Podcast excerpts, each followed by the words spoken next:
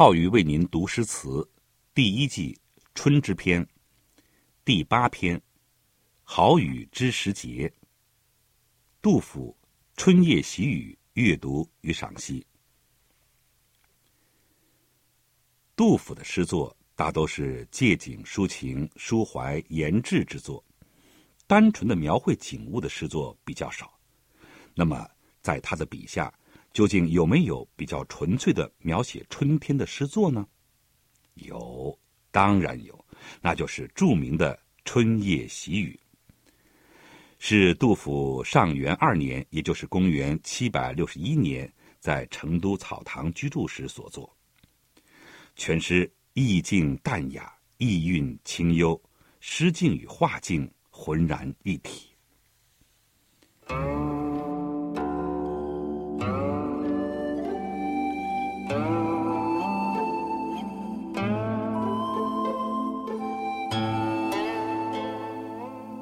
好雨知时节，当春乃发生。随风潜入夜，润物细无声。野径云俱黑，江船火独明。晓看红湿处，花重。锦官城，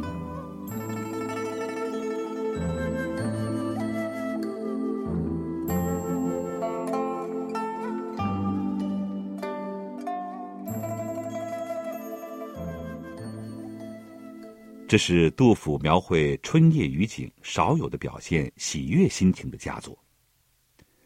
首联一开头就用一个“好”字赞美雨，接下来就把雨拟人化。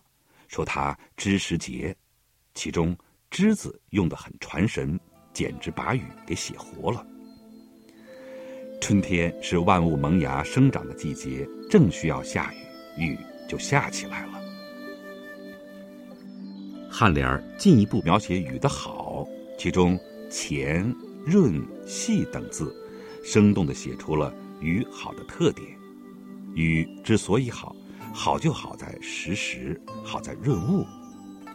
春天的雨一般是伴随着和风细雨滋润万物的，然而也有例外，有时候它会伴随着冷风，受到冷空气影响而由雨变成雪；还有的时候它会伴随着狂风下得很凶暴。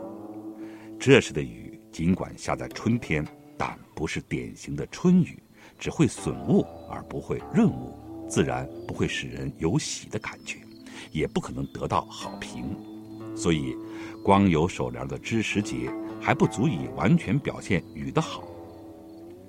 等到第二联写出了典型的春雨，伴随着和风的细雨，那个“好”字才落实了。随风潜入夜，润物细无声，这依然用的是拟人化的手法。潜入夜和细无声相配合，不仅表明那雨是伴随着和风而来的细雨，而且表明那雨有意润物，无意讨好。如果有意讨好，它就会在白天来，就会造一点声势，让人们看得见、听得清、摸得着。唯其有意润物，无意讨好，他才选择了一个不妨碍人们工作和劳动的时间。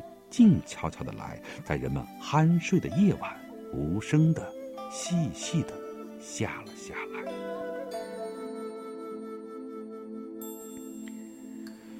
雨这样好，就希望它能够下多、下够、下个通宵。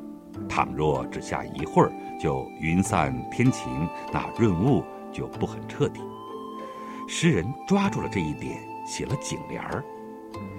野径云俱黑，江船火独明。由于晚上一直下着雨，所以只有船上的灯火是明的，连江面也看不见，小路也辨不清。天空全是黑沉沉的云，地上也像云一样黑。黑与明相互映衬，不仅点明了。云厚雨足，而且给人以强烈的美感。尾联儿是想象中的情景，紧扣题中的喜字，写想象中的雨后之晨锦官城的迷人景象。如此好雨下上一夜，万物就都得到了润泽，最能代表春色的花儿也就带雨开放，红艳欲滴了。诗人说：“等到明天清晨去看看吧，整个锦官城，也就是我们今天的成都，杂花生树，一片红湿，一朵朵红艳艳、沉甸甸，汇成花的海。”